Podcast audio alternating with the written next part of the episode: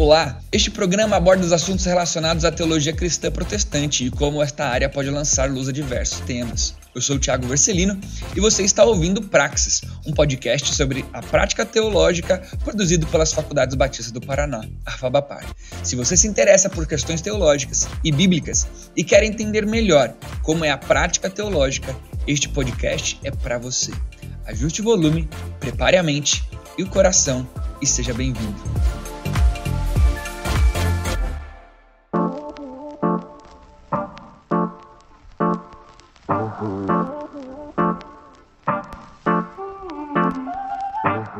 Fala galera, fala galera, muito, muito legal estar com você em mais um episódio do nosso podcast Praxis, aqui da Fabapar, a Faculdade Batista do Paraná, e você é muito bem-vindo. Quero dar as boas-vindas especialmente para você que está ouvindo a gente pela primeira vez.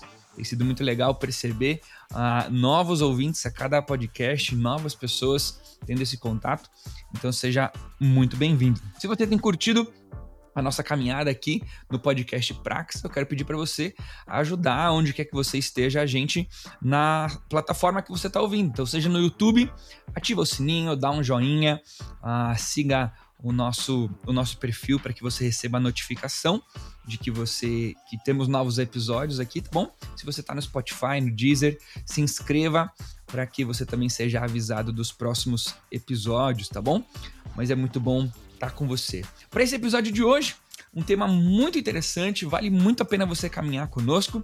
Nós vamos falar de aconselhamento bíblico e que se você está ouvindo esse podcast uh, e você ouviu da semana passada, você vai perceber o porquê que nós estamos colocando um adjetivo depois da palavra aconselhamento. Então você vai entender por que, que tem um adjetivo depois da palavra aconselhamento, por que, que não é só aconselhamento, e a gente vai conversar um pouquinho sobre isso. Mas, antes de nós entrarmos no tema, eu quero uh, apresentar, na verdade eu não, eles mesmos vão se apresentar, os nossos dois convidados uh, desse, desse podcast e tá aqui com a gente. Então, vocês podem definir se vocês querem fazer por ordem alfabética, por ordem de idade. Uh, pode escolher aí quem que vai se apresentar primeiro. Mais velho primeiro? Ou beleza, eu começo, né? Por ordem alfabética, né? Eu sou o Alexandre, também conhecido como Sasha, né?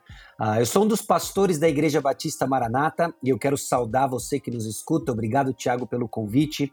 É um privilégio poder dividir com vocês um pouquinho da nossa caminhada, do que nós temos entendido em termos tanto de ministério pastoral quanto o ministério que o Senhor confiou para a comunidade de fé e igreja local. Nós vamos falar bastante sobre esse uns aos outros, sobre o caminho da palavra edificando o povo de Deus.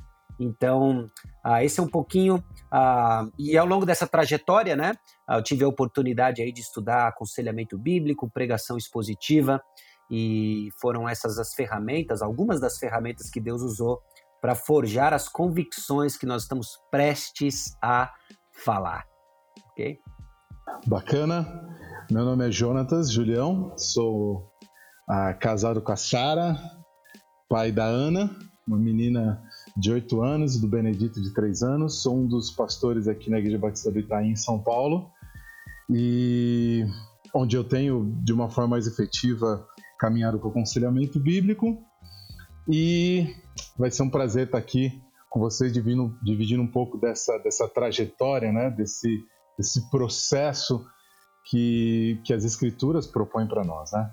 Ah, então, obrigado, valeu pelo convite, espero contribuir de alguma maneira aí para a percepção de um aconselhamento que seja bíblico, tá bom? Então vamos lá para a gente entender aonde nós estamos pisando, sobre o que, que nós estamos falando, na caminhada de vocês, na experiência com o aconselhamento bíblico, o que vocês enxergam? Aonde nós estamos? Né? Como que a igreja, ah, pelo menos no ambiente onde vocês estão, se quiserem falar como igreja brasileira, citando alguma pesquisa, alguma coisa assim, eh, vocês enxergam aconselhamento bíblico? É algo falado, não é? O pessoal entende o que é? A galera tá sedenta? Ou é algo, não, é mais uma coisinha ali que tá tudo certo? Qual o diagnóstico vocês fazem desse geral do aconselhamento bíblico na experiência de vocês? Ah, bom, para responder essa pergunta, eu quero dar só um pano de fundo da minha trajetória pessoal com o aconselhamento bíblico, né? Que acaba, querendo ou não, acho que poluindo a percepção de como está o aconselhamento bíblico no Brasil ou na igreja de fala portuguesa como um todo, né? A minha exposição ao aconselhamento bíblico ela começou literalmente dentro de casa, né? Minha mãe que enveredou por esse caminho e ela fez um curso de mestrado em aconselhamento e na minha adolescência, então, eu escutava muito dela falar sobre a suficiência das escrituras, né? E tudo aquilo fazia muito sentido para mim, porque era conectar o domingo, era conectar a palavra que eu ouvia na pregação, na escola bíblica dominical, com a minha vida de segunda a sábado, né? Então eu olhava aquilo e falava assim, simplesmente isso é Bíblia, e eu assumia que as pessoas simplesmente pensavam da mesma forma, né? Foi quando eu comecei a ser exposto um pouco fora da minha comunidade de fé imediata, do meu círculo de convívio, né? Que eu comecei a perceber de que ainda existe muito chão, ainda existe muita reflexão sobre o papel da palavra de Deus, forjando os relacionamentos do povo de Deus para cumprir os propósitos de Deus, né? Então, qual é a minha leitura hoje, Tiago, em termos de aconselhamento bíblico, né? Eu vejo o Brasil, se você pensar em termos de movimento moderno de aconselhamento bíblico, como a bola da vez. Eu tenho tido contatos né, com vários depoimentos ou testemunhos do que acontece por aí fora do mundo, né? E ver o Brasil hoje, as estruturas que já existem estabelecidas, o volume de recursos já traduzidos, né? O Brasil é hoje, após os Estados Unidos, né? Um, um lugar onde mais se pensou e desenvolveu ou propagou, melhor dizendo ainda, propagou o aconselhamento bíblico. E ainda tem muito chão pela frente. Assim como no próprio contexto norte-americano, a batalha está longe de ser ganha lá, né? Em termos de reflexão de aconselhamento bíblico. E aí eu vejo que o Brasil é enorme esse, esse adolescente desengonçado do aconselhamento, né? Ele ganhou força, mas ele tem pouca reflexão. Ah, as nossas reflexões hoje elas são copiadas num contexto norte-americano. Ah, o que é Bíblia é Bíblia lá e aqui. Ah, o que é Bíblia é Bíblia aqui na Europa, na Austrália, na África, que seja mas ainda falta uma reflexão nativa do aconselhamento bíblico, e com isso eu quero dizer não simplesmente que a gente precisa declarar independência do restante, né? Eu acho que isso é até um pensamento complicado quando a gente começa a ver o mundo pelas divisões geopolíticas e não povo de Deus versus povo que não é de Deus, né? Então, independente da língua, né? Ah, nós temos aí muita coisa em comum, mas falta ainda surgir no nosso contexto gente que esteja pensando aconselhamento bíblico e aplicando a algumas particularidades do povo brasileiro. Então, essa é uma leitura que eu faço bem geral, muito grato a Deus por muita coisa que já surgiu no contexto brasileiro. A gente talvez fale mais para frente, né? Ah, do pioneirismo que houve, tanto no Seminário Bíblico Palavra da Vida, ah, no pioneirismo do Nutra, né, da Igreja Batista Pedras Vivas, né, pela liderança do Jairo Cáceres, ah, os focos que foram surgindo tanto no Mackenzie, no meio presbiteriano, o surgimento da Associação Brasileira de Conselheiros Bíblicos, né? Então tem muita coisa legal acontecendo, surgindo novos ministérios, ministérios propondo uma visão do ministério particular da palavra de Deus, né? Então essa é uma leitura inicial que eu faço. Ah, eu não tenho talvez os dados estatísticos que o mundo anseia por ouvir, né? Mas o que eu digo para você é que 82% dos, dos índices são inventados na hora, né? Então, é, juro por Deus que tem, tem uma, uma figurinha uma figurinha boa, né? Que a pessoa posta uma pesquisa e a figurinha é a fonte, juro por Deus. Exato. Né? É, então, para não apelar para a fonte, juro por Deus, né? Eu dou para você uma percepção que é pessoal, né? Que quando eu te coloquei a cabeça para fora e vi, nossa, tem muita reflexão ainda para ser feita. Isso não é necessariamente ruim, é só uma oportunidade que existe. E eu acho que, inclusive, esse podcast vem aí trazer a sua contribuição para essa reflexão sobre aconselhamento bíblico. Eu não sei se o, o Jonatas, Doravante e Jojo tem aí alguma, alguma percepção nesse sentido também. Na, na verdade, para mim, aconteceu com uma reação, né? Eu conheci o aconselhamento bíblico no primeiro ano da, do seminário, a gente estudou junto, eu o Sasha, no Palavra da Vida, 2002, e, e, quando eu digo que aconteceu com uma reação, porque é, esse mundo né, do aconselhamento bíblico não era presente para mim, né? Ah, não da forma com que se dá, né? Uma forma histórica, a metodológica, estrutural, não era dessa forma. Ainda que eu sabia, como um, como um crente na igreja local, que a palavra de Deus, de alguma forma, ah, ela, ela tem o propósito de mudar você. Mas a ideia de um propósito de mudar você ah, para a imagem de Cristo, para a glória de Deus, isso não estava claro para mim. Mas numa, numa tarde, andando lá ah, no seminário, não sei se era uma segunda-feira, eu pass, passou por mim um antigo missionário da PEC, ah, e eu fui conselheiro na PEC no acampamento muito tempo, e aí eu fazia muitos anos que eu não via ele e começamos a conversar tal, e ele estava fazendo a mudança dele ali pro, pro, pro, pro condomínio, ele falou assim, pô, você não quer me ajudar, né? A fazer a mudança tal? Pô, falei, ah, vou ajudar, e aí comecei a ajudar ele. Nesse processo a gente começou a conversar e aí ele me colocou uma situação e a gente estava conversando e ele falou assim, ah, por que você acha que uma pessoa, por exemplo, fuma, né? Eu falei, ué, porque eu, na minha cabeça, fumar sempre foi um pecado, ou um vício, no mínimo, né? Aí ele falou assim: Ah, entendi, você ainda está pensando de um jeito mais antigo, né? Eu, eu, aquilo me chocou e me gerou uma reação. Como assim, pensando de um jeito mais antigo? Isso, isso me desestabilizou. Eu falei assim: é, por que o jeito mais antigo? Eu perguntei para ele. Ele falou assim: não, porque Cara, você precisa ver que a pessoa fuma porque ela teve ambientes que traumatizaram ela e esses ambientes precisam ser revisitados. Cara, nesse momento entrou um mundo que para mim era desconhecido totalmente.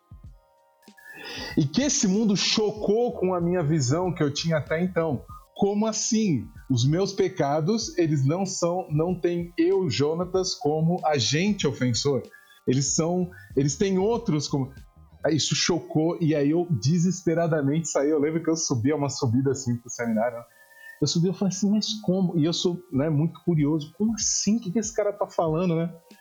E aí eu, eu encontrei é, numa, na video, videoteca que tinha no seminário lá, uma conferência de aconselhamento do Paulison com o Eduardo Alt, né?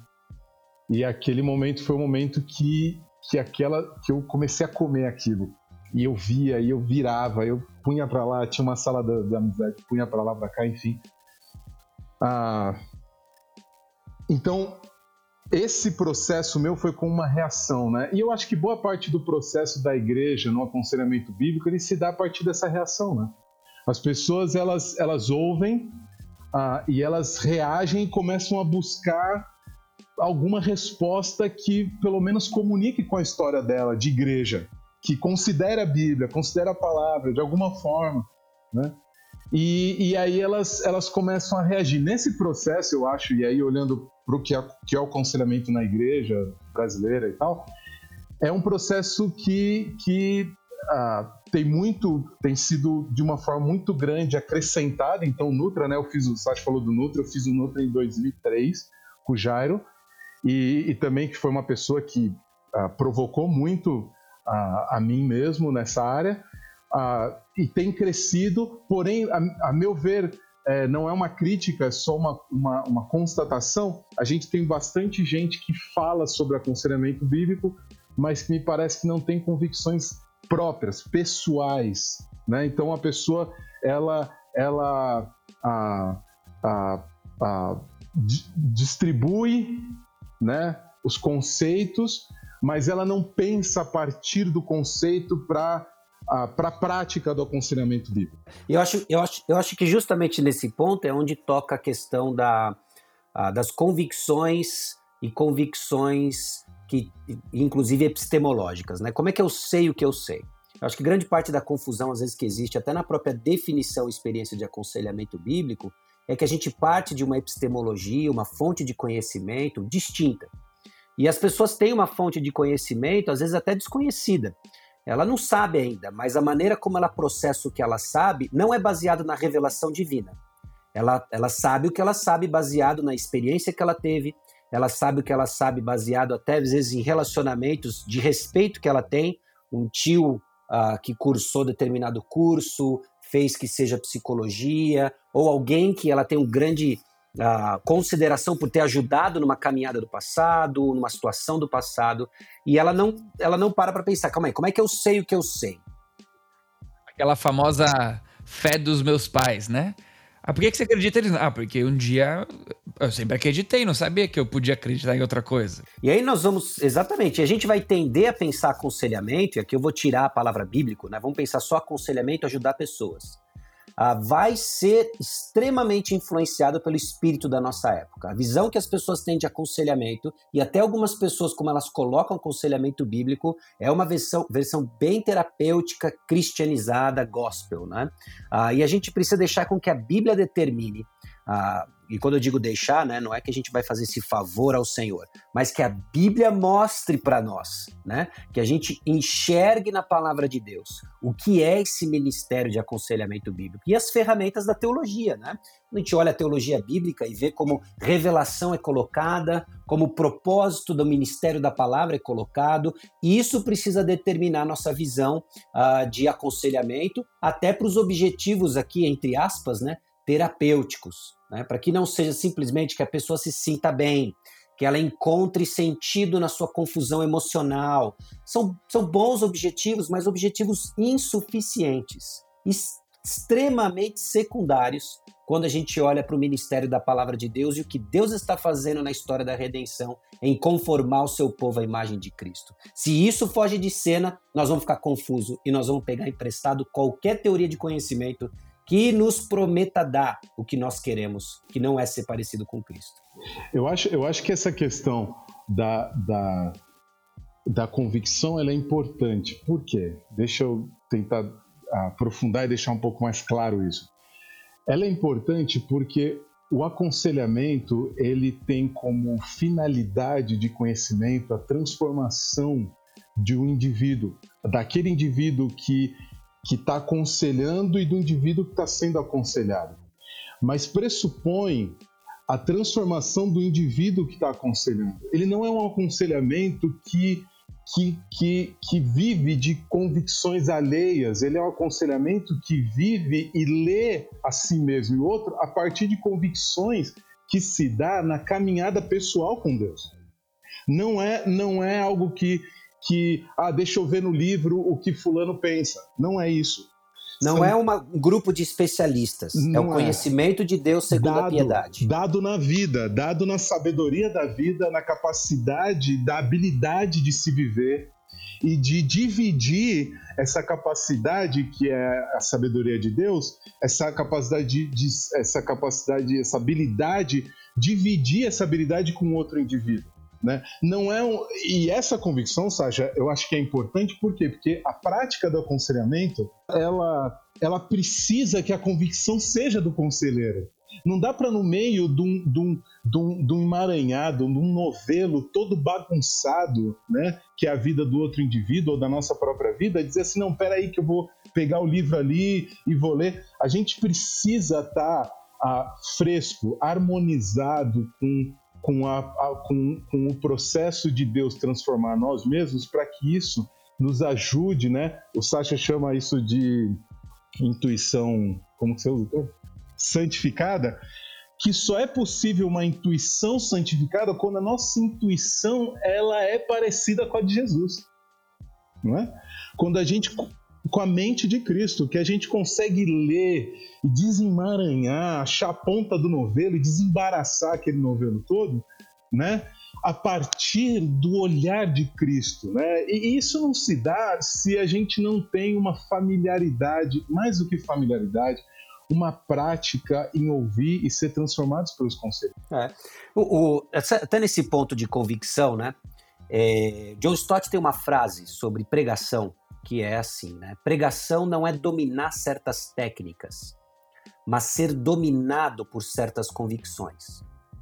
Quando eu escutei aquilo, eu, eu demorei para digerir aquilo, né? E, e, vendo as implicações do que ele estava dizendo, eu acredito que existe um paralelo, talvez nem seja o, o termo correto, né? Mas aplicação direta a aconselhamento como ministério da palavra não, não se trata de dominar certas técnicas. Eu vejo que pessoas se perdem na ajuda um ao outro porque elas estão buscando respaldo em técnicas.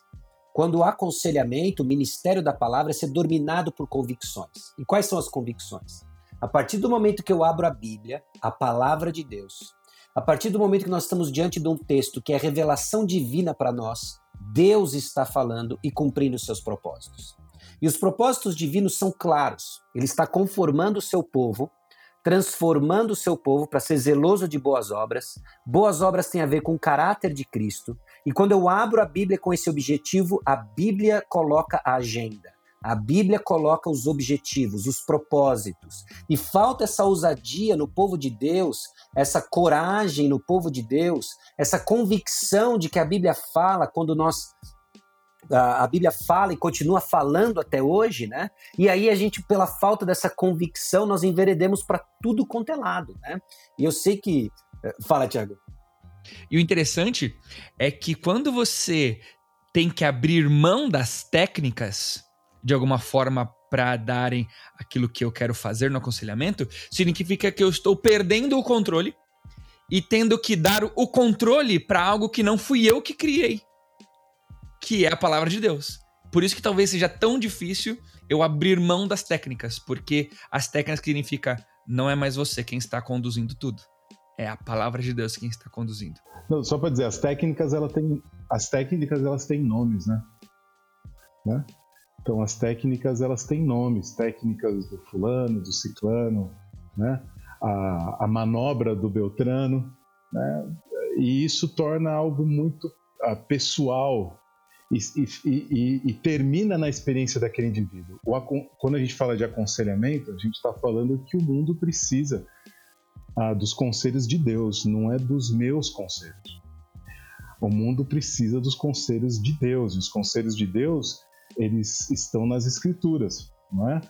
Ah, então, acho que é, que, é, que é importante a gente, essas convicções, ah, elas alicerçarem né, a, os conselheiros, para que à medida que o aconselhamento se dá, ele precisa se dar a partir dos conselhos de Deus, que o conselheiro ganhou convicções que serviram, não só da forma pragmática, mas de transformaram o conselheiro à imagem de Cristo. E não trouxeram só um conselheiro menos ansioso para entregar um trabalho de sucesso, entende? Não um conselheiro ah, uh, sem pânico, não uma pessoa sem pânico para poder então ganhar promoção no trabalho, mas uma pessoa que, enquanto trabalha, aprendeu a glorificar a Deus fazendo isso. Enquanto entrega um projeto, aprendeu a glorificar a Deus fazendo isso. É essa a finalidade, né? Enquanto constrói um prédio, fazê-lo como quem faz para a glória de Deus qualquer coisa. Né? Então, ah, essas convicções, eu acho que olhando para o para o cenário brasileiro, você tem muita gente falando, eu acho que é normal falar, porque o aconselhamento ele chegou no Brasil a partir de um curso, né? E os, e os cursos pressupõem fala, né? Então é normal as pessoas, na, na, a gente faz isso, a gente fala, até que aquele conhecimento ele precisa ganhar raiz no nosso, na nossa vida. Não, não pode ser só um discurso, ele precisa transformar a gente. Vamos então caminhar para uma, uma definição desse aconselhamento bíblico sobre o que, que nós estamos falando, essas convicções, ah, essas certezas que provêm não de técnicas, mas da própria palavra. Então, se a gente tivesse que pensar por que então nós estamos adjetivando, né? Já vimos na semana passada um outro adjetivo, a palavra aconselhamento, e hoje na semana estamos adjetivando com um novo adjetivo. O que significa então aconselhamento bíblico? Vamos entender um pouquinho mais o que, que quais são os des, desdobramentos dessa definição. Eu vou, deixa eu ler Colossenses capítulo 1, versículo 28. E aí eu quero propor uma definição que eu chamo de uma definição funcional, né? Eu não vou definir aconselhamento na sua ontologia, mas eu quero dar uma definição prática do ministério da palavra, em que muitos textos bíblicos descrevem isso, principalmente na vida da igreja primitiva. E Colossenses 1:28 diz assim: "O qual nós anunciamos, advertindo a todo homem e ensinando a todo homem em toda a sabedoria, a fim de que apresentemos todo homem perfeito em Cristo." O versículo faz parte dos desdobramentos da filosofia de ministério do apóstolo Paulo, que carrega aspectos singulares pelo fato dele ser apóstolo e carrega aspectos comuns que nos represente até os dias de hoje. Nós anunciamos esse o qual ele anuncia é Jesus Cristo. Versículo 27 deixa bem claro o antecedente. O apóstolo Paulo anuncia Cristo. O verbo está no presente e depois ele destrincha isso em dois particípios, advertindo e ensinando. A forma como ele anuncia Cristo é ensinando a todo homem, a forma como ele anuncia Cristo é advertindo a todo homem. Advertindo é essa palavra que é comumente usada no Novo Testamento para descrever o conceito de aconselhamento, que ganhou aí o adjetivo que o Tiago mencionou, aconselhamento bíblico. Aconselhamento bíblico não tem a ver com colocar as pessoas em harmonia com seus sentimentos desgovernados, aconselhamento bíblico não tem a ver primariamente em consertar casamentos quebrados. Aconselhamento bíblico primariamente não tem a ver com consertar pessoas. Aconselhamento bíblico tem a ver com o anúncio de Cristo. Aconselhamento bíblico é parte integrante do discipulado, ensinando-os a guardar todas as coisas que vos tenho ensinado, na compreensão e convicção de que na teologia bíblica, guardar e obedecer a Deus é tornar-se povo de Deus. E isso só é possível em Cristo Jesus. Aconselhamento bíblico, então, é o ministério particular da palavra de Deus, que anuncia Jesus Cristo na vida do povo de Deus, que por meio do poder do Espírito Santo cresce em maturidade cristã, evidenciada por, aí sim, casamentos restaurados, aí sim, emoções governadas pelo Espírito, aí sim, filhos em harmonia com os pais, aí sim, uma vida profissional exemplar, uma ética de trabalho e tudo aquilo que o apóstolo Paulo e outros apóstolos lidam com os imperativos do Novo Testamento. Então é parte integrante do discipulado, é um discipulado intensivo, mas o que eu quero colocar e refrisar nessa definição é que nós estamos falando de ministério da palavra. Pessoas padecem hoje porque elas não se parecem com Cristo. Pessoas sofrem porque hoje nós estamos num mundo caído que geme por redenção e Cristo Jesus é a reconciliação do cosmos e da humanidade com o Pai. E é Ele a mensagem. Então, quando nós propomos qualquer coisa meramente pragmática, em que são técnicas para garantir um objetivo desejável, nós estamos desprezando o que Deus deixou para nós, que é muito mais precioso, que é prático também, mas que está nas mãos do Senhor. Como o Tiago colocou, né? Foge do nosso controle e está nas mãos daquele que detém todo o poder, toda a sabedoria, todo o amor. Então tá aí uma proposta de definição para vocês mastigarem. Essa definição, ela traz alguns desdobramentos, né? Porque se ela se ela tira qualquer possibilidade de algo que não tenha proveniência de Deus, é, a gente tem que começar a entender o porquê que existem outros adjetivos da palavra aconselhamento. Então tem aquela tensão, né? A tensão do aconselhamento que não é o aconselhamento de definição bíblica. E aqui pensa no aconselhamento bíblico como um nome próprio. Não como que nós estamos dizendo que um é bíblico e outra coisa que não seja o aconselhamento bíblico não é, né? É um nome próprio, né? Infelizmente a gente criou essa distinção mas essa tensão de um aconselhamento que usa outras coisas e um aconselhamento que não usa, né? Um aconselhamento que usa psicologia, que usa sociologia, que usa outras ferramentas e um aconselhamento que não usa. Como a gente entende a partir da proposta do aconselhamento bíblico essa tensão, né? Como solucionar ela ou como entender aonde nós estamos pisando com isso? É, acho que o próprio texto aí de Colossenses 1, 28 já nos dá pistas, né? Porque ele coloca no 28, né? Depois de falar que nós advertimos e ensinamos todo homem, né? Em toda sabedoria. E aqui eu já vi muita gente fazer uma manobra exegética, né? Colocando essa sabedoria como toda e qualquer teoria de conhecimento. Mas o próprio texto e a sequência do texto define para nós essa sabedoria. No capítulo 2, versículos 2 e 3, ele coloca bem claro, né, de que uh, ele termina no versículo 2, né, para compreenderem plenamente o mistério de Deus Cristo, em quem todos os tesouros da sabedoria e do conhecimento estão ocultos. O apóstolo Paulo não tem qualquer outra pessoa, não tem qualquer outra coisa ou alguém em mente senão Cristo Jesus. Então, o conteúdo ao qual nós ministramos, a fim de apresentar todas as pessoas perfeitas em Cristo, é o evangelho, é a palavra de Deus, não é? Qualquer outra mensagem não vai produzir Cristo Jesus. Então eu vejo às vezes, né, a gente já pode até se adiantar um pouco na conversa, né? O famoso embate, ah, mas e a graça comum? Eu vejo as pessoas, ah, mas e a graça comum? E a graça comum? A graça comum, ela é insuficiente.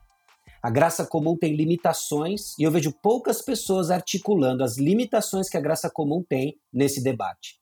Ela é limitada ela não vai produzir o caráter de Cristo, apenas a graça específica e a revelação divina. isso daqui não se trata nem de aconselhamento bíblico, né? É teologia, né? E o que nós entendemos por graça comum ah, não é que ela vai surtir os efeitos redentivos de transformação. É né? por isso que de Adams lá atrás, quando ele lançou a sua teologia de aconselhamento, o primeiro, o primeiro título do livro dele foi Mais que Redenção, né? Mais que Redenção. Então, as pessoas tinham, inclusive no título dele, ele já está propondo algo, né? De que o que nós temos é, é transformação completa, né? E, e, é em Cristo Jesus, né? Então, eu não sei, Jonatas, Jojo aí, né? O que, que você adicionaria nesse embrólio todo que eu criei aí, né? De... Sem, sem, sem chover no molhado, né? Ah, acho que a natureza sobrenatural ah, da palavra, ela é ela é definidora no propósito que a gente tem com o aconselhamento bíblico. Né? O aconselhamento bíblico ele tem o propósito de transformar o homem à imagem de Cristo. Sendo assim, a, a natureza das Escrituras, aí eu estou pensando em Isaías 55, né?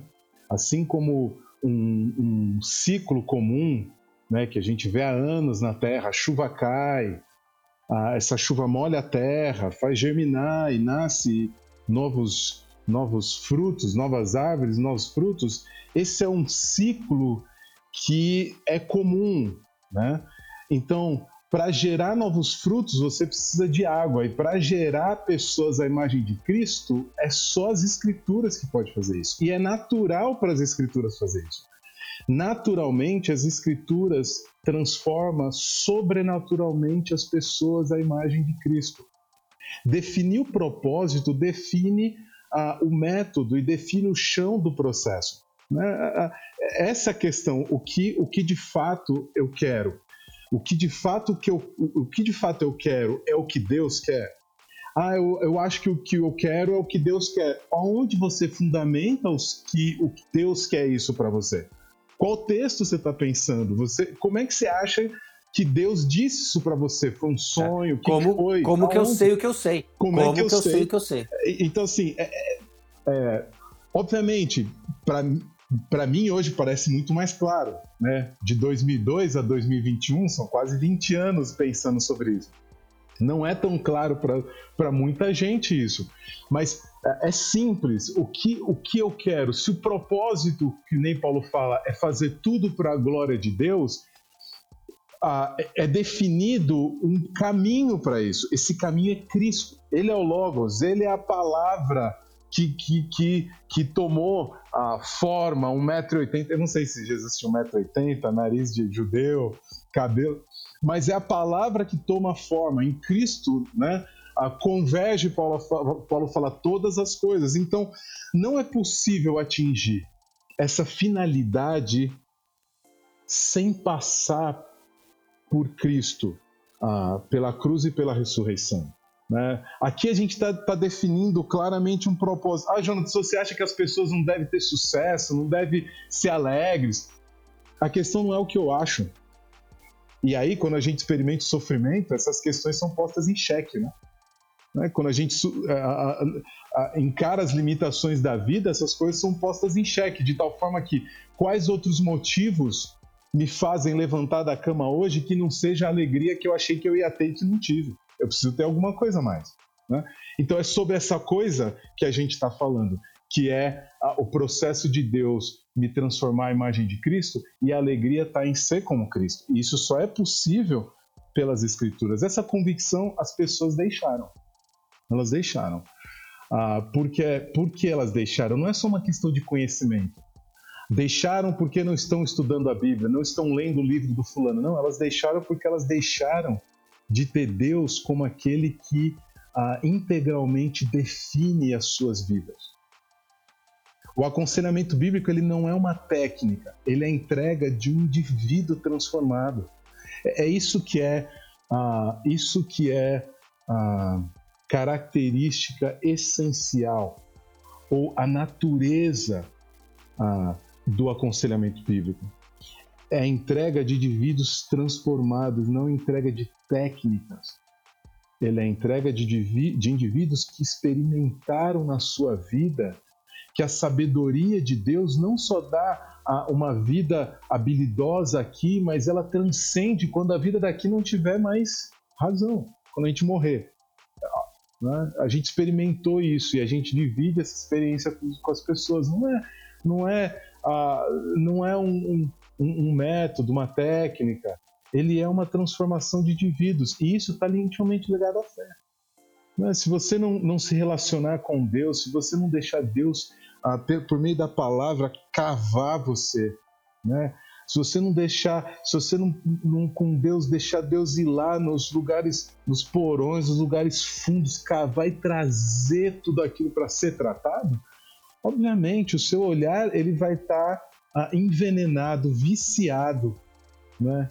Por uns conceitos que não são, e aí eu quero, eu quero colocar uma questão aqui: esses conceitos não são do fulano, psicólogo, do Freud, do Jung, eles são teus. Você é responsável pela forma com que você enxerga o mundo. É.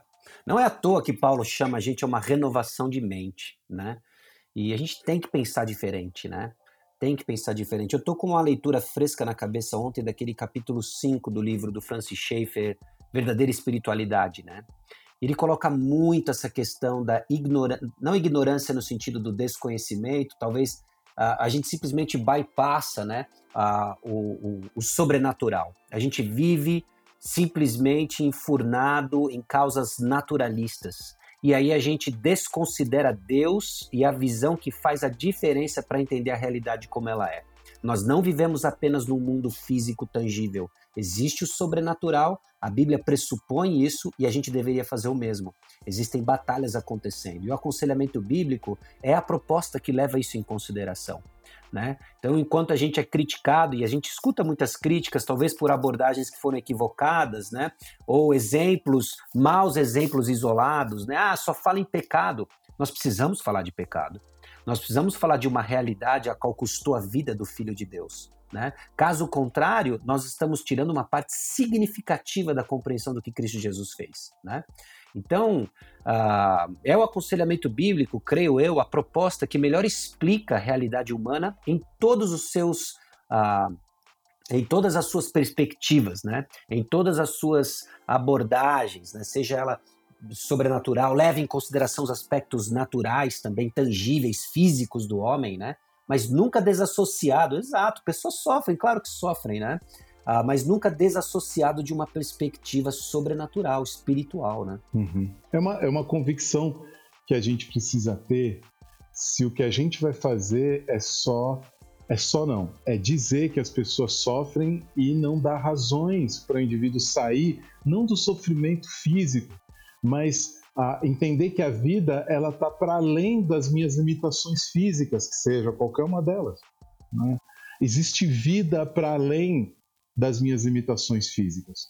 O interessante é que, inclusive, o papel do, do conselheiro, e eu acho que a gente pode caminhar um pouquinho para essa execução do, do aconselhamento bíblico, né? Agora, ah, que o papel do conselheiro ele tem um, um ministério da palavra que ele vai muito mais profundo às vezes.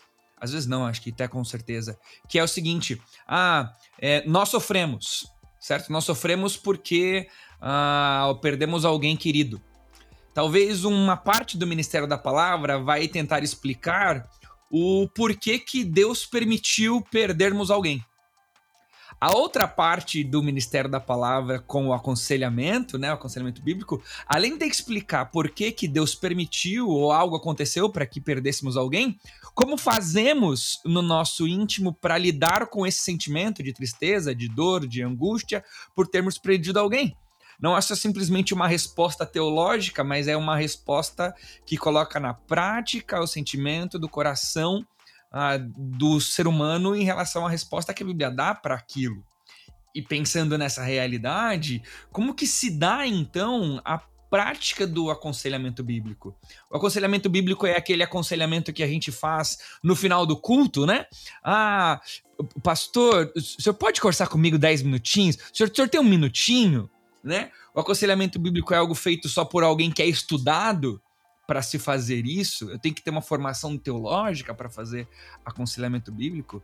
Como que a gente é capaz de dar essa resposta que não é só aquela resposta do púlpito, uma resposta às vezes teológica, mas também uma resposta de aplicação na vida do ser humano?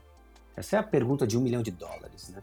Uh, mas quando a, gente, quando a gente define aconselhamento bíblico né, como ministério da palavra, ela já nos ajuda a responder isso. De alguma forma, a gente vai precisar traduzir todas essas convicções, a gente poderia ficar falando horas e horas e horas sobre elas. Amo falar sobre convicções. Aliás, recentemente eu ministrei um curso que me demorou duas horas para definir aconselhamento bíblico. Né? Porque a gente construiu isso daí ao longo de uma teologia bíblica, né? de imagem de Deus, palavra de Deus e etc. Né? Mas nós precisamos agora descer desse mundo das ideias e das convicções e trazer para a vida real as expressões dessas convicções. Né? Então, o que, eu enxergo, Tiago? E mais uma vez a gente vê que a palavra de Deus descreve essa dinâmica quando o apóstolo Paulo, lá em Atos 20, 20, né, disse que ele não uh, deixou de ensinar nada publicamente de casa em casa. E aí no versículo 31 ele diz que com lágrimas ele admoestou a cada um. O apóstolo Paulo tinha uma compreensão de ministério da palavra que transcendia, às vezes, o estereótipo amarrado que a gente cria, né, da conversa de gabinete. Uh, não importa o cenário, não importa o contexto, é a mensagem, é o que ele carregava. Ele carregava uma mensagem que, se era publicamente, ele anunciava, se era de casa em casa, ele anunciava, se era de um em um, ele anunciava. E aconselhamento bíblico também não é uma pregação individualizada, mas é quando agora eu olho para esse indivíduo nos olhares de Cristo Jesus e ajudo-o a guardar especificamente naqueles que são os embrulhos singulares de cada um a palavra de Deus conforme a imagem de Cristo e ele cresça a imagem de Cristo. Então o que, eu enxergo diante do que você falou, né? Que a igreja ela não precisa ter um ministério de aconselhamento bíblico, a igreja não precisa desenvolver esse ministério de aconselhamento bíblico. A igreja é o ministério da palavra, ela tem esse ministério da palavra. A grande questão é se ela faz isso bem feito ou não, se ela faz isso de uma forma intencional ou não. Então, relacionamentos informais, aquele papo 10 minutos depois do culto, tudo isso precisa ser formatado pela compreensão de mundo que Deus deu e precisa ser ah, compatível, não só compatível, mas é o anúncio de Cristo Jesus ali, esse encorajamento mútuo. Isso é aconselhamento bíblico, né? Aí você vai subir de nível, em que sentido que a gente sobe de nível, né? Em que são as conversas mais demoradas, específicas, daquela correção, tipo Gálatas capítulo 6, versículo 1, quando a gente já está falando de Efésios capítulo 4, versículos 12 a 16, e aqueles santos que recebem a palavra e recebem com fé, cada um faz a sua parte na edificação do corpo de Cristo. Aí você já tem um ambiente um pouco mais estruturado, pequenos grupos, em que intencionalmente eu estou ali para amar o meu irmão e encorajá-lo com a palavra, para que ele, recebendo a palavra de Deus, aplique isso na sua vida, se torne parecido com Cristo Jesus e Deus é glorificado. Aí a gente sobe ainda mais de um nível que entra talvez naqueles que estudaram mais, porque vamos ser francos, alguns aconselhamentos bíblicos, alguns aconselhamentos, vamos colocar assim, né? alguns aconselhamentos vão ter uma alta dose de ensino. E Tiago capítulo 3 diz que não deve ser muitos de nós mestres. Porque daí eu entendo sim que existe um grupo em que está munido de dons espirituais, de misericórdia e ensino, que vão exercer uma incidência maior e uma profundidade maior nesse ministério da palavra. Então a gente vê que está todo o povo de Deus está engajado em níveis diferentes, dentro da maturidade de cada um, mas todo mundo ciente de que quando eu reverbero a palavra de Deus, eu estou confrontando, eu estou consolando, eu estou encorajando, eu estou uh, sendo um elo em que a palavra de Deus vai cumprindo seus propósitos e formar o povo de Deus. Né? Então, é esse ambiente de graça criado pelo Ministério da Palavra, é esse ambiente intencional em pequenos grupos que estão olhando para a palavra, e é esses instrumentos que Deus separa que vão ensinar de uma forma bem específica a Cristo Jesus e ensinar as pessoas a guardar a palavra de Deus. Okay? É, eu é, acho que a prática, a prática, ela se dá nessa, nessa, nesse reflexo da imagem de Cristo, da mente de Cristo formada em nós, né? O amor é paciente, né? Ah, acho que a motriz, ah, acho não, tenho certeza que a motriz do aconselhamento é o amor. Aquilo que, aquilo que, o que é a prática do aconselhamento? É uma prática que nasce de, uma, de, de um amor que é o amor como de Cristo, daquele que se aproxima com o coração aberto a ouvir, entender, não rápido, não é um discurso de cima para baixo, não é faz isso, aquilo, aquilo outro. É uma interação, é um relacionamento, é uma, é uma entrega. É 12, é 12 encontros, Sasha? É um relacionamento. é um relacionamento que se dá, né? Ah, de novo, é, por quê? Porque não é uma terapia cristianizada. Né? É natural o aconselhamento bíblico é natural da Igreja de Cristo, por quê? Porque a Igreja de Cristo é formada sobre um Deus que é amor. Né? Então a nossa prática, o nosso, o nosso desdobramento do aconselhamento, ele se dá ah, movido por esse amor. Né? Por quê? Porque nós somos seres humanos e aí está talvez o, o segundo, a, o segundo a compreensão da prática é que ah, nós somos seres humanos e o fato de sermos seres humanos nos aproximamos do aconselhado, né? ou outros se aproximam de nós a partir dessa convicção de lutas ah, que são comuns. Né? São lutas comuns.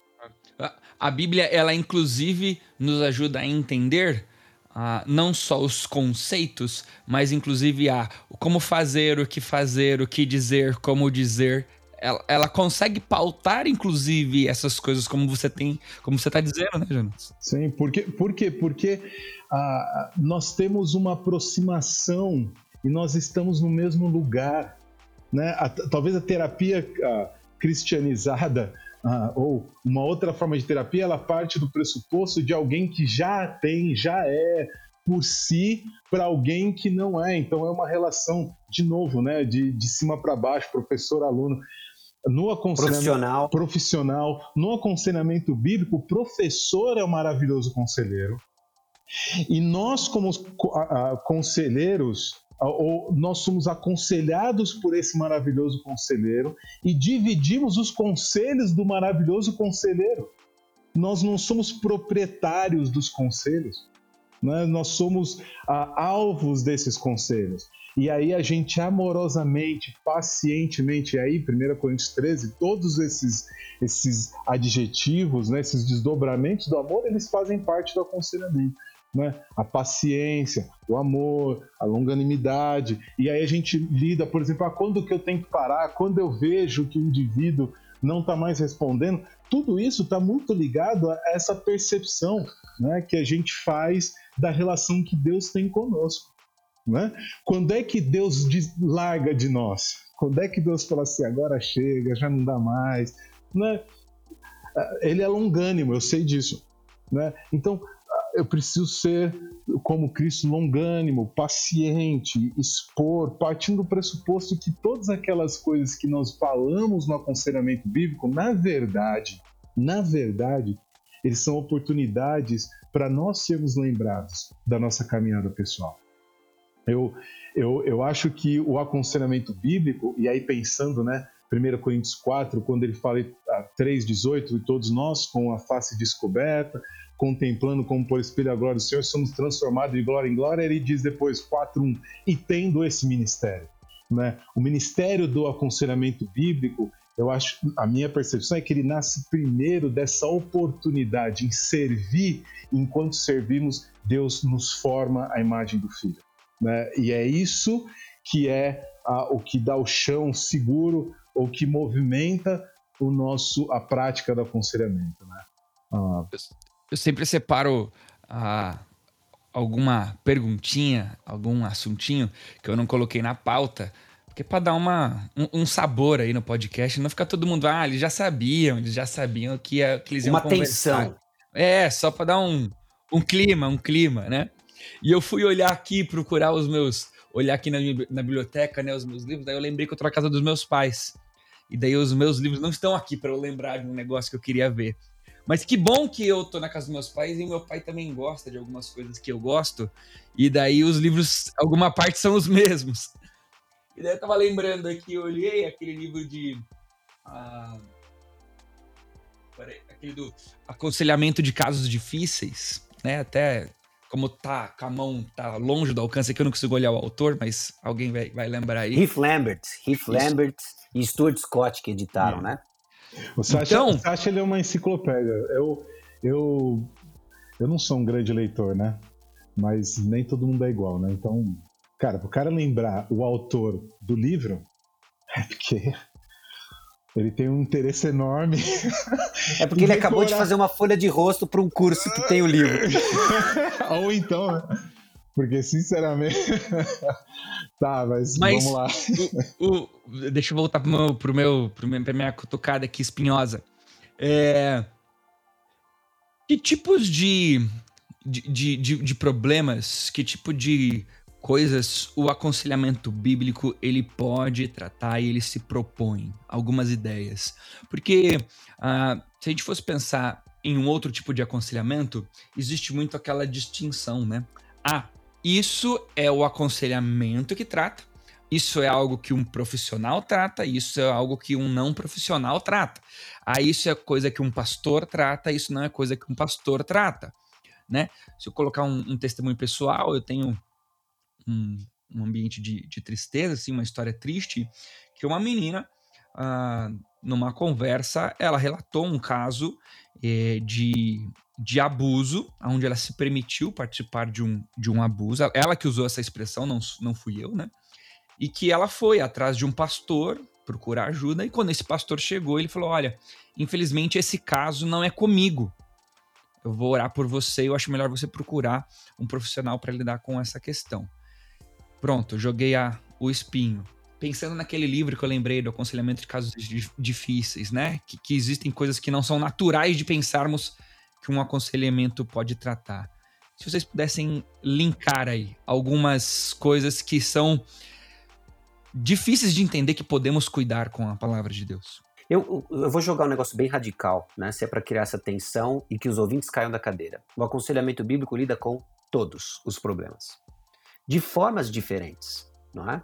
Quando a gente faz essa distinção entre, olha, isso aqui não é comigo, isso aqui é com fulano, né? Então deixa eu dar um exemplo bem, bem radical aqui, né? Uh, o membro da sua igreja lhe procura e diz: Pastor, eu estou acabando de voltar do consultório médico e eu fui diagnosticado com câncer. Ele precisa de aconselhamento bíblico? Né? Se eu entendo que pessoas são problemas para serem solucionados, eu tenho que dizer que não.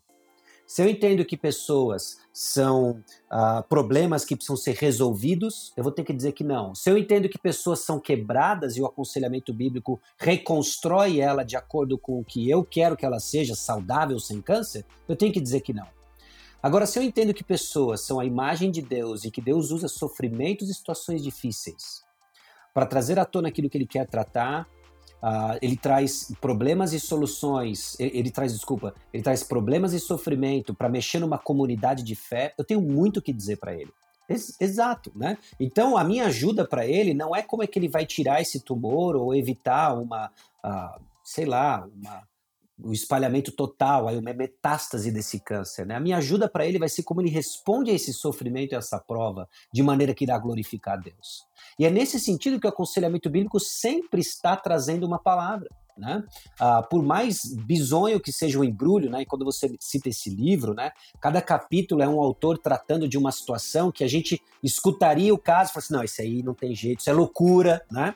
E aí é lógico, porque a gente se apega aos, aos termos.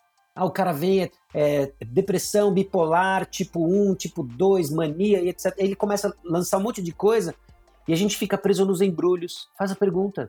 O que, que você sente quando você passa por isso? E você vai começar a ouvir os temas comuns da escritura, onde nós temos muito a dizer. E aí eu volto e ecoo John Stott, né? Aconselhamento, já, já com a minha adaptação, né? Aconselhamento não é dominar certas técnicas, mas ser dominado por convicções. Aí eu pergunto para o ouvinte: você crê que a palavra de Deus fala e continua falando? E você crê que quando Deus fala, ele transforma o seu povo à imagem de Cristo? Vai ministre com confiança, não confiando no muito que você não sabe, mas se apegue ao pouco que você sabe com confiança. Né? Então a nossa ousadia não é uma prepotência do conselheiro, é uma confiança de que quem vai na frente é Deus. É Deus. Né? E assim, independente do quanto a gente estudou, faz educação formal em aconselhamento, ou tenha tido experiência, é invaria invariavelmente Deus coloca situações na frente e fala assim, cara, eu nunca ouvi falar isso, eu, não, eu nunca passei por isso. Porque é Deus que vai agir e é Deus quem faz, né? Então, o aconselhamento sempre, Deus sempre tem algo a dizer em nossas situações, né? Ah, então, quando a gente simplesmente diz, olha, isso não é comigo, honestamente, pastores que me escutem, né? Por favor, Deus sempre tem algo a dizer, Deus sempre está dizendo, Deus sempre está falando, equipando o povo. Não negligencie as ovelhas compradas pelo sangue de Jesus. É, é preciso, é, a gente precisa responder o que da vida não deve ser vivido para a glória de Deus. Se essa pergunta tiver alguma coisa que não seja tudo, então essa alguma coisa, né, essa alguma coisa aí, ah, ela, ela precisa de uma outra, ah, uma outra origem de resposta. Mas se tudo é para ser vivido para a glória de Deus, então qualquer coisa cabe e qualquer coisa é espaço para a palavra de Deus ser chão seguro, confiável para a pessoa pesar. Eu lembro que o primeiro primeira experiência com aconselhamento é, difícil foi logo 2003, né? Uma pessoa era uma, uma, uma, senhora, 15 anos já, tomando muitos remédios, ela tinha a, a, a picos, né, de, de ilusão, ela diagnosticada bipolar, e nesses picos de euforia, ela, ela tinha um caderno que ela definia as decisões dela escrevendo a, a, partir de tamanhos de pés de pessoas. Então, qual o teu tamanho de pé? 41, 42, e aí as pessoas presentes no ambiente, ela pegava e dali ela definia o que ela tinha que fazer.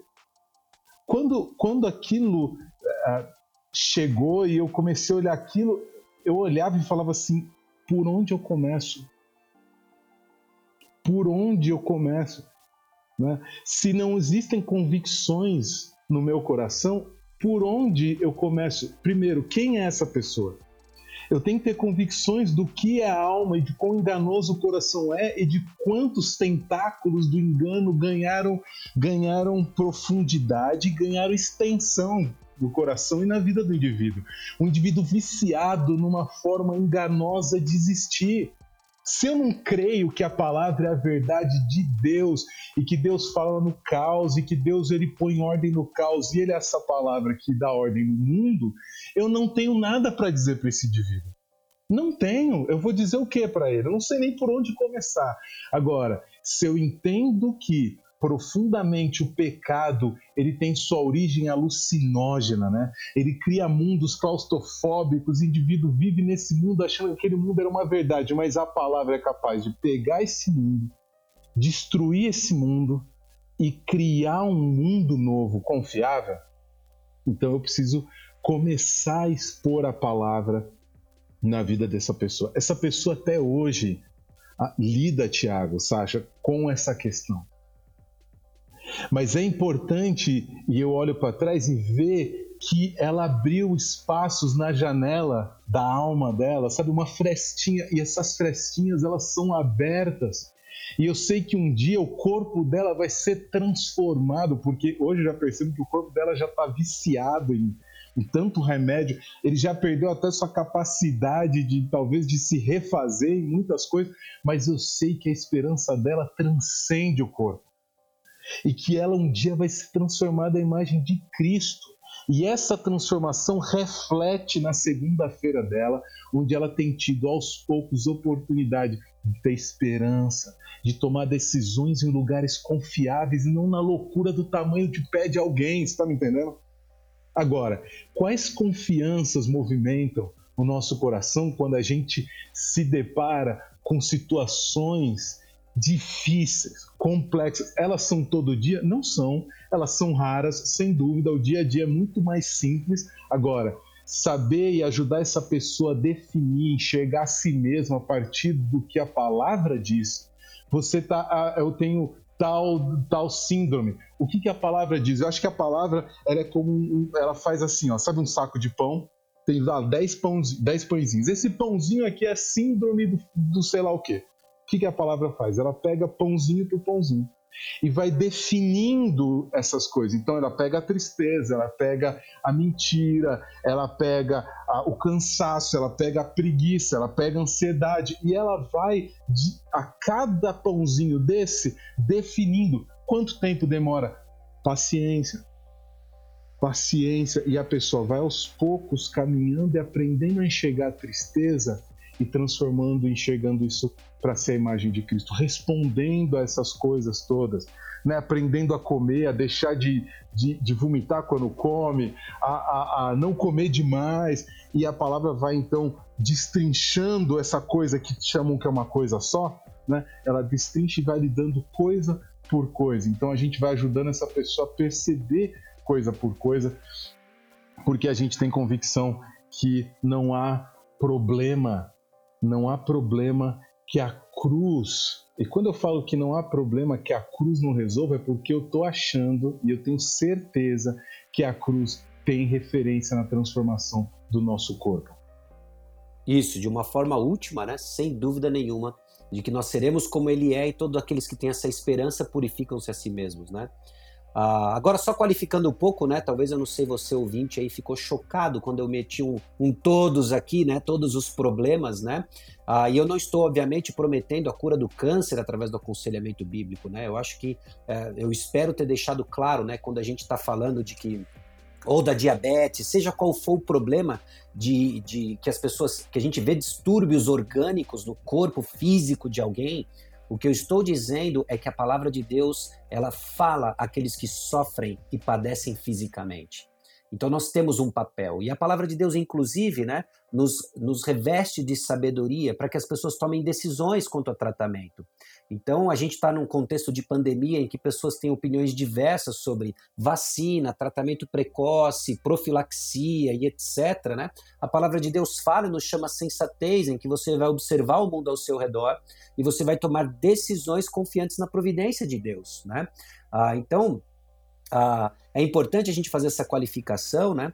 que, que ah, via de regra as pessoas querem, elas querem assim, eu quero que você resolva esse problema mas a palavra de Deus ela vai trazer muitas vezes nos equipar a enxergar o problema, enxergar o problema na perspectiva divina, né? na esperança de que um dia nós seremos como Ele é, né? E aí fisicamente transformação total, né? Então essa entra a qualificação, né? Eu não consegui pensar num, num exemplo, tipo pãozinho. Achei tão legal, né? Que o Juju falou, ah, um pãozinho. Pãozinho. pãozinho é porque eu gosto tá. de comer, né, bicho? Falei assim, ah, vou pensar uma brioche. Não, mas vai ficar muito parecido, né? paulistano, pãozinho, café da manhã. Não, mas é, é é, é, é, por que, Sasha? Porque. Não, você não precisa se explicar, não, cara. A gente não. já entendeu. Cara, você sabe que, essa, que esse é um, é um desafio, né? É, um desafio. é cada pedacinho de pizza, né? Exato, cada, es... exato. cada, cada esfirra da esfirraria.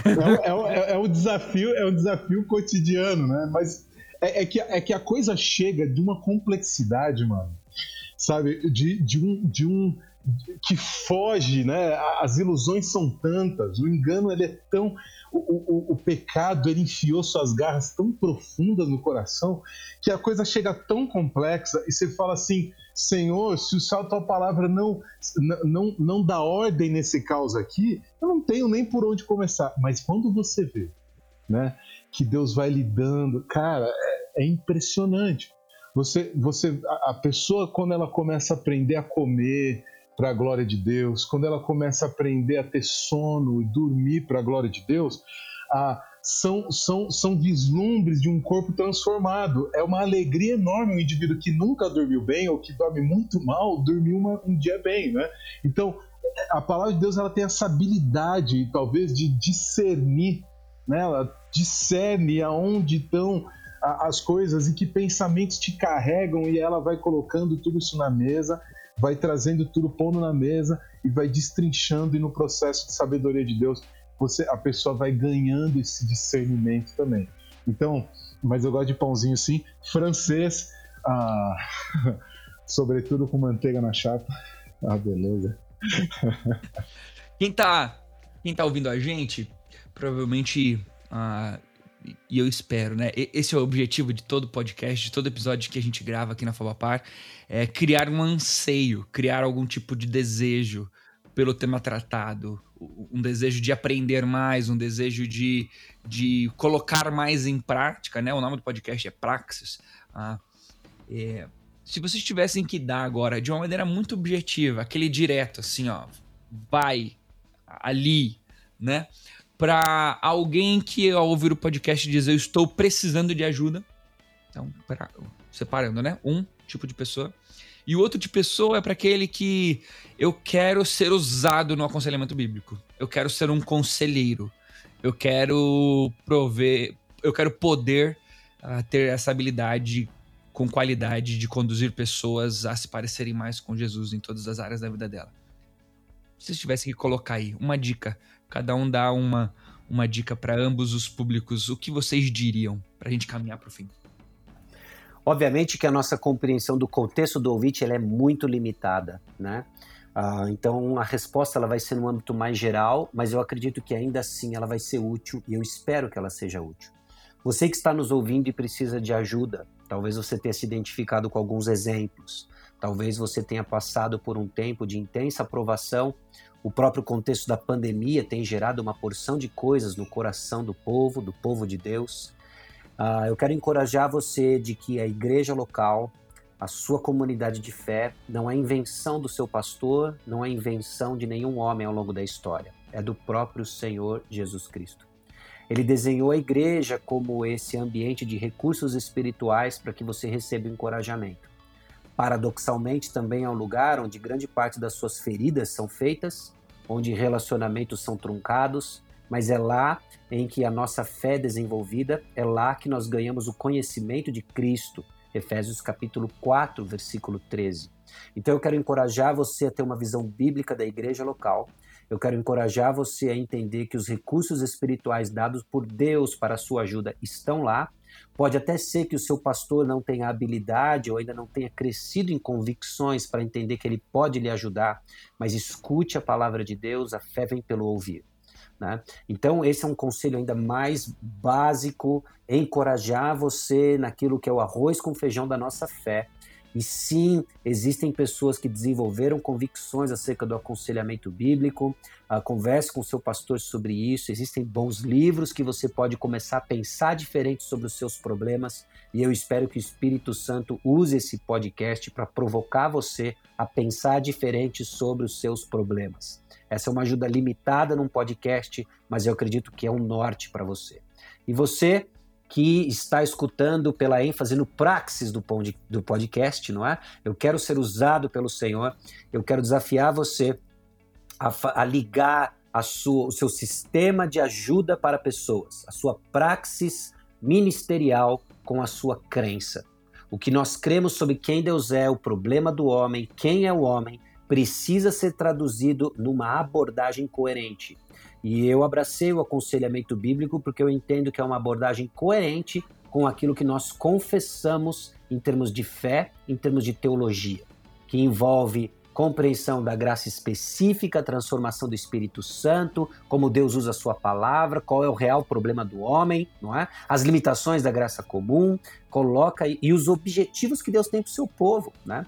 Então ligue isso Uh, existem hoje bons cursos já sendo oferecidos em língua portuguesa. Se você é versado em inglês, mais portas ainda se abrem. Fique ligado, né? Que tem bastante coisa legal que você pode se equipar, né? abcb.org.br oferece conferências de treinamento e aconselhamento bíblico. Você tem livros sendo publicados em aconselhamento bíblico. A editora mais conhecida e específica no assunto, a editora Nutra. Uh, recomendo o catálogo deles por completo. Ali você vai ter uma boa exposição ao aconselhamento bíblico e uma literatura que é editada, que é publicado pela editora Batista Regular, o aconselhamento bíblico cristocêntrico, editado tanto por James MacDonald e acho que ou Steve Weiss ou Bob Kellerman.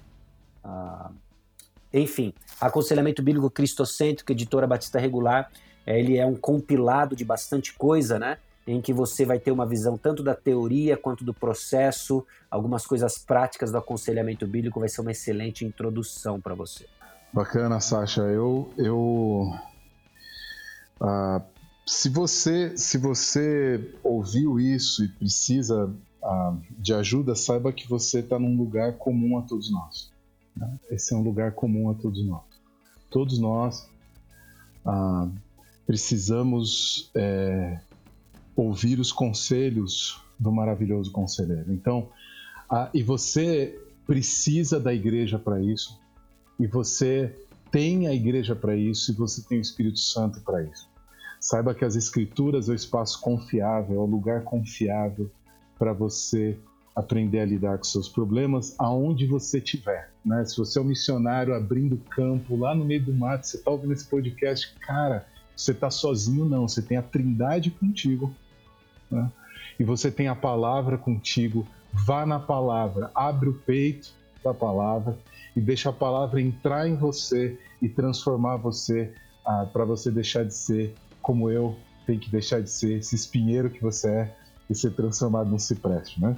Ah, se você quer ah, ajudar ah, ajudar alguém, abra o seu coração para ser transformado à imagem de Cristo.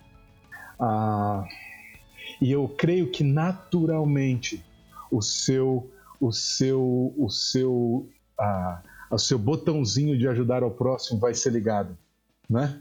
Ah, à medida que, que a mente de Cristo entrar, é, penetrar na sua mente, você vai aprender a olhar com o olhar deles e falar assim: Senhor, quem que o Senhor quer na sua dinâmica, na sua provisão?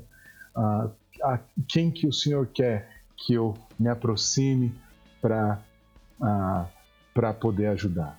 Então, pega isso junto com o que o Sasha disse, dessas oportunidades todas que você tem, de recursos super expostos aí, como Nutra, ABCB e tudo isso. Ah, de fala, fala hispânica também, Sasha, tem? Fala hispânica. Então, assim, pega isso, seja curioso, inquieto, não sossegue, santamente não sossegue e, e, estude, se coloque em, em, situações em que você não pode confiar em você e você só pode, só te resta o Senhor, né? Se coloque nas situações para a glória de Deus e fala: Senhor, eu quero ajudar, eu não tenho tudo, mas eu tenho aquele que é tudo para mim. E aí você vai, vai com fé, abraça, você vai errar um monte, tem amigos, né? Que você possa ser tensionado, conversar e vai crescendo. E Deus é o administrador aí dos seus, dos seus filhos, né? Na administração dos seus dons. Vida, quero muito agradecer vocês, Jonatas, a Sasha. É, muito, muito obrigado mesmo pela oportunidade de ter vocês aqui com a gente, por prontamente aceitarem. É, muito obrigado pela, pela aula. Espero que você que ouviu a gente esteja muito engajado. Eu quero dar uma última dica para você que está ouvindo a gente, não de um conteúdo meu, mas de dizer que é, a Fabapar também está ao teu alcance. Se você de alguma maneira quiser algum dos conteúdos que eles citaram aqui, você quiser olhar e pode escrever para a gente, escreve, seja comentando aí no YouTube, seja comentando nas nossas redes sociais, Fabapar. Você pode ir lá, eh, de alguma forma eu posso também ir ao seu encontro e te ajudar com, com alguma coisa. Eu estou à disposição, é um assunto de paixão uh, minha também, então nós estamos à disposição como faculdade, tá bom? É, quero dar a oportunidade aí do, do, do, tchau de vocês. Eu brinco que agora é hora de vender livro, divulgar agenda de show, de shows, de agenda de congressos e tudo mais uh, um último tchau aí de vocês e a gente encerra o nosso programa. É... Pedido de pãozinho, Pedido... vale não, qualquer coisa. Eu... Não, obrigado pela oportunidade. O que eu faço, não tem show, não tem. O que eu faço é muito aqui local, é simples, né? É, mas tem sido de uma, de uma caminhada bacana. O Sasha tem curso, viu? Tem livro, então por isso que ele pode terminar muito bem esse negócio. Obrigado. Obrigado você que nos ouviu uh, durante essa hora, né? Trazendo aí reflexões. Espero que elas sejam úteis, né? Não para trazer confusão, muito pelo contrário, mas esclarecimento daquilo que é a nossa fé prática, né? A fé na prática, né? Então, se você quiser saber mais, eu já citei a BCB, eu faço parte do conselho diretor da bcb.org.br. Nós temos oferecido treinamento, estamos já nos preparando para um processo de certificação de conselheiros bíblicos. Vai ser uma alegria poder servir você ali. Ah, também comecei um projeto aí solo ah, chamado projetomaturidade.com, né? Oferecendo aí alguns cursos livres de aconselhamento, de introdução ao aconselhamento bíblico online, a plataforma Zoom. Nós vamos abrir uma turma nova em setembro já fizemos a primeira parte de uma turma, então se você tem interesse em ser exposto a um pouco mais de uma maneira estruturada, acesse Aguarde Notícias, né? E eu espero que na sua caminhada você ouvinte, né, cresça a semelhança de Cristo na compreensão do que ele tem para você, aplicando no contexto onde ele singularmente lhe colocou. Né? Então, obrigado aí, Tiago, ah, pela oportunidade e que Deus abençoe esse podcast, levando provocações santificadas aí para o povo de Deus. Galera, muito obrigado por você estar conosco aí em mais um podcast. Esse foi mais um podcast aqui da Fabapar, podcast Praxis. E até a próxima. Um abraço e valeu!